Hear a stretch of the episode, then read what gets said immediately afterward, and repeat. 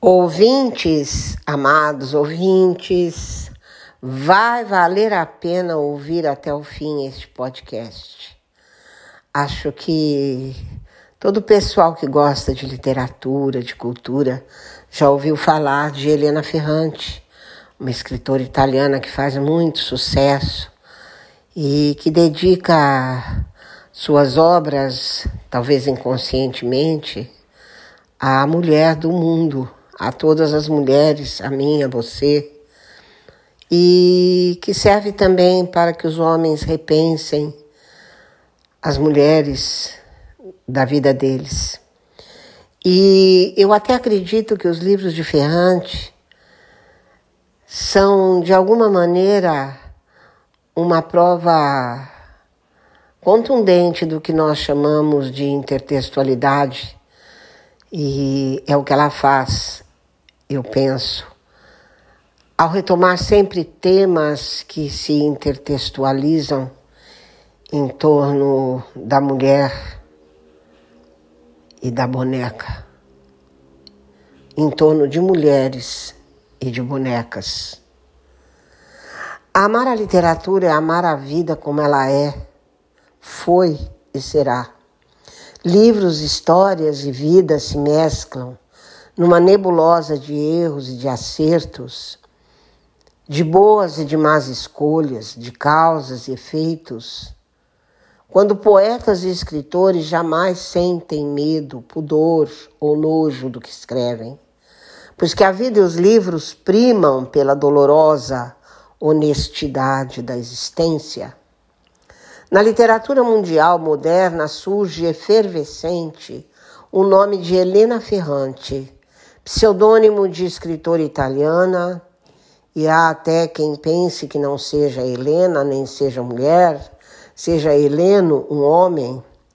Tal a força da cultura machista no mundo e tal a obscuridade em torno dessa escritora ou desse nome.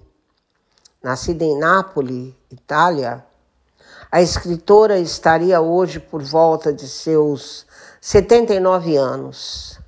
Deu-lhe fama sua tetralogia, A Amiga Genial, História do Novo Sobrenome, História de Quem Foge e Quem Fica e História da Menina Perdida. Depois se extasiam os leitores ao ler ainda A Filha Perdida, Um Amor Incômodo, dentre outros livros de Ferrante em todas as obras a busca incessante do amor e da verdade e aquele exercício de intertextualidade, retomando temas e assuntos em livros diversos, de nomes diversos, em épocas diversas. Assim como em Monteiro Lobato, no sítio do Pica-Pau Amarelo, surge a boneca Emília para revelar o que vai na alma do escritor.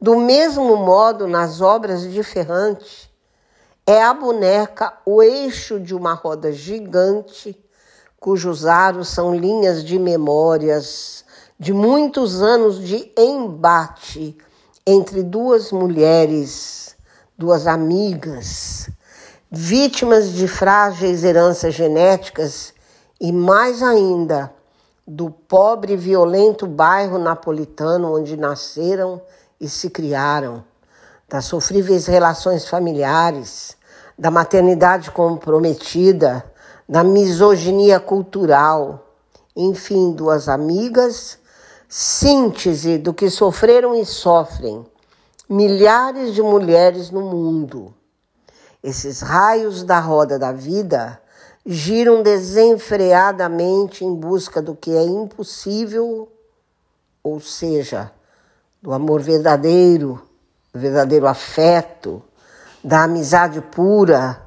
De onde está a raiz da amizade, da pessoa do bem, de tudo que no mundinho dessas duas amigas era e seria impossível encontrar. As narrativas sobre as amigas Lenu e Lila nos envolvem num labirinto escuro de ciúme. E o que é o ciúme senão a inveja revelada?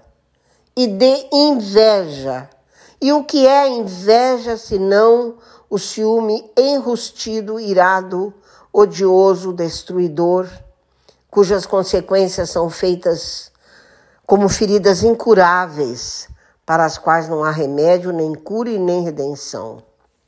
As duas bonecas feias e sujas, caídas das mãos dessas amigas ou jogadas das mãos dessas amigas, um dia num porão, o cômodo da casa onde fica o que não presta mais, simbolizam as duas amigas conforme ambas se sentiam, ou seja, iguaizinhas às bonecas perdidas num porão do mundo, onde sem amor familiar, sem condescendência social, sem expectativa de futuro. Uma se apoia na outra e sempre num constante embate durante todas as fases da vida. É a amizade, a força que ora redime e perdoa, ora odeia e compete, ora talvez um desejo reprimido que sentiram uma pela outra. Tudo isso sendo o motor que faz girar a roda existencial e os destinos de Lenu e Lila.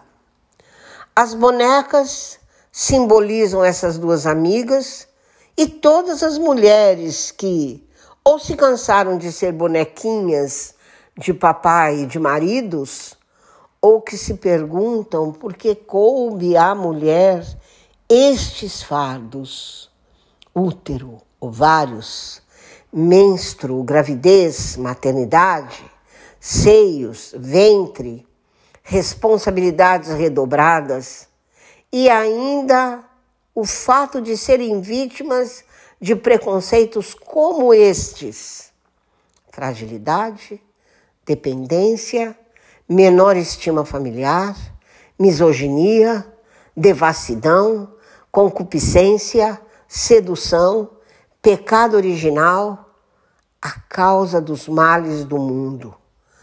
O que sobra a essas amigas, portanto, é a disputa.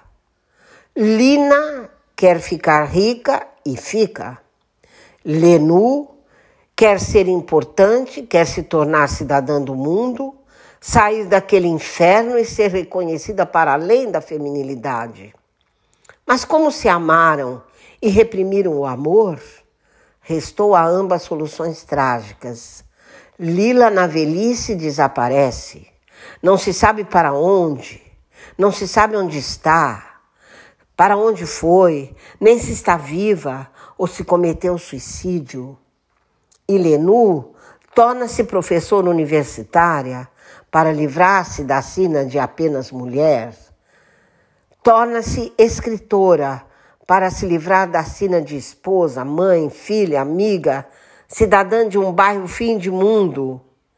Escritora que vai se esconder atrás de personagens femininas sofridas e sofredoras, como no caso dessa personagem fictícia, de nome agora Leda, escritora célebre, como foi Lenu, todavia com outra identidade e outro nome, embora com a mesma história de desamor, de decepções, de frustrações e de contido desespero. Essa é Leda na obra A Filha Perdida. Assim ela se vinga escamoteando-se na pele de outra mulher.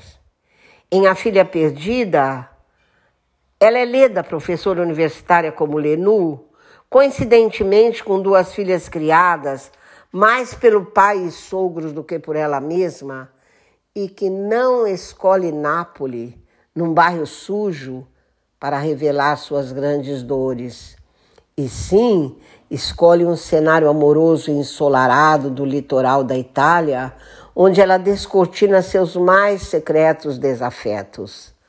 Nessa obra, Leda sai em férias para descanso nas idílicas praias do sul italiano, mas em vez de usufruir de paz e de repouso para o pesado coração, ela se envolve de novo com suas origens ao conhecer e ficar muito próxima de ruidosa família napolitana.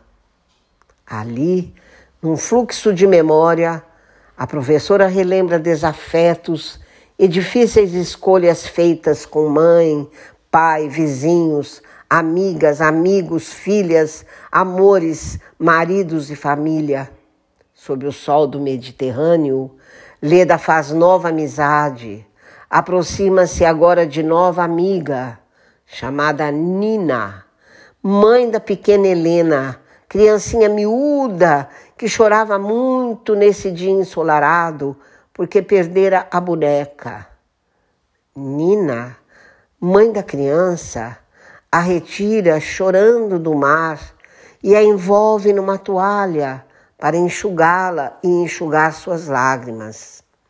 Leda, ao ver de longe essa cena, não hesita e confessa: Minha mãe, quando percebia que eu estava naquele estado, e Leda se lembra de si mesma no mar, quando menina, morrendo de frio, e continua: Minha mãe me puxava para fora d'água, aos berros, Via que eu batia queixo e ficava com mais raiva ainda.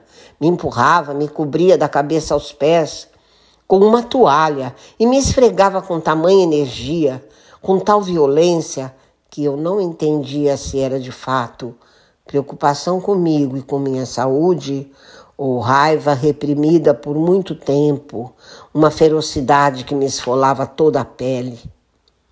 Agora eu estendo a canga diretamente sobre a areia quente, pelando e me deito. Adoro a areia quente depois de o mar gelar meu corpo. Olho para onde estava Helena. Resta apenas a boneca, mas numa posição penosa, os braços escancarados, as pernas abertas, deitada de costas mas com a cabeça semi-estendida na areia. Dava ainda para ver o nariz, um olho, metade do crânio. Adormeci devido ao calor e a noite mal dormida anterior. Nina ao longe me acenou em despedida.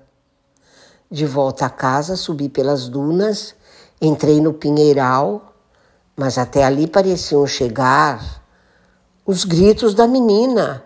A menina ainda gritava na praia, chorava por encontrar a boneca perdida. Eu estava confusa e levei as mãos ao peito para acalmar o coração disparado. Quem tinha pegado a boneca era eu. Ela estava na minha bolsa descobri que não conseguia me lembrar no momento exato de uma ação que agora eu julgava engraçada. Engraçada porque não fazia sentido. Eu estava na condição de quem constata, um pouco assustada e um pouco alegre. Vejam só o que me aconteceu. Devo ter sentido uma daquelas ondas de pena que me invadiam desde criança sem uma razão evidente em relação a pessoas, animais, plantas, coisas. A explicação me agradou. Pareceu aludir a algo intrinsecamente nobre. Foi um impulso irrefletido de socorro, pensei. Nena, Nina, Nanela, seja lá como se chamava a boneca, eu havia abandonada na areia, descomposta, com o rosto meio enterrado, como se estivesse prestes a sufocar, e então a peguei. Uma reação infantil, nada de especial, porque afinal nós nunca crescemos de fato. De novo, a vida é difícil, os constrangimentos do passado, a labuta, a batalha, os anseios e projetos para alcançar liberdade e dignidade se resumem nesse estranho, bizarro arquivo que é uma boneca. Raptar a boneca de uma criança, fazendo-a sofrer, pode ser consequência de combinações entre predisposições neurobiológicas, fatores de riscos psicológicos e ou disfunções do ambiente social em que Leda fora criada durante a infância e que agora se manifesta nesse ato de impiedade, de crueldade contra uma criança. O rapto da boneca é o mesmo que raptasse a si mesma, uma fuga, um jeito de se vingar dela mesmo, dela mesma, como se escondesse as bonecas pobres e feias que um dia possuiu, lembrando muito Lenu e Lila. Era como se Leda se vingasse da boneca feia que ela própria um dia se sentiu. Assim como um dia se sentiu Lenu e Lila. Aí está a intertextualidade. E quem sabe raptar a boneca foi um ato de vingar-se da amiga que se perdeu, do amor que jamais encontrou. Quando as férias intermináveis chegam ao fim, Nina, mãe da criança infeliz, daquela criança que desejava ainda de volta a sua boneca, a própria Nina torna-se muito amiga de Leda e lhe confessa, como mulher e agora como boneca desgastada, que ela está desgastada pelo casamento e que deixará o marido e pede a ajuda de Leda. O que você acha de mim? pergunta Nina a Leda.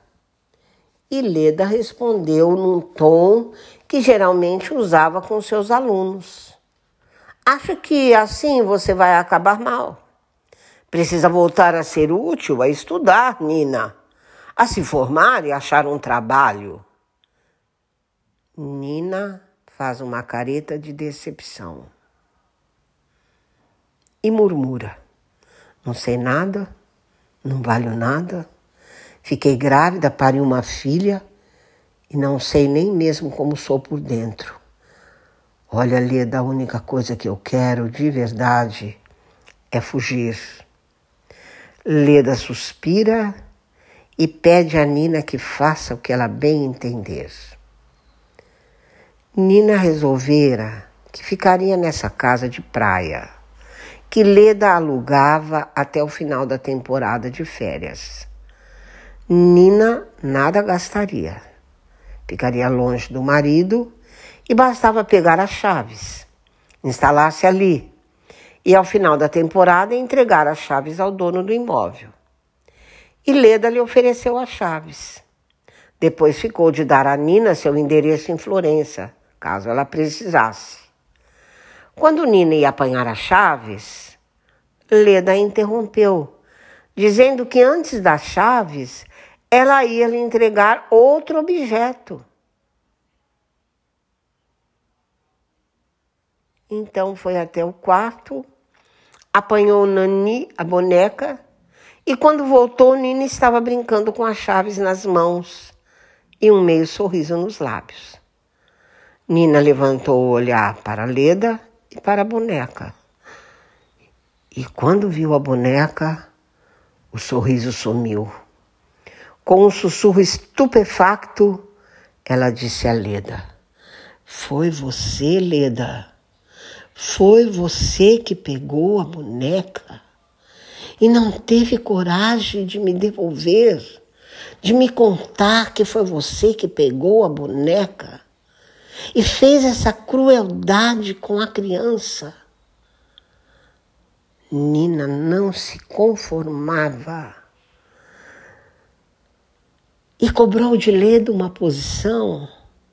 E Leda apenas lhe disse que pegara assim a boneca e que não fizera por mal. E que ela estava lhe oferecendo as chaves, que ela pegasse pelo menos as chaves e se instalasse ali. E Leda foi à janela, foi olhar um, a paisagem, foi olhar fora dali.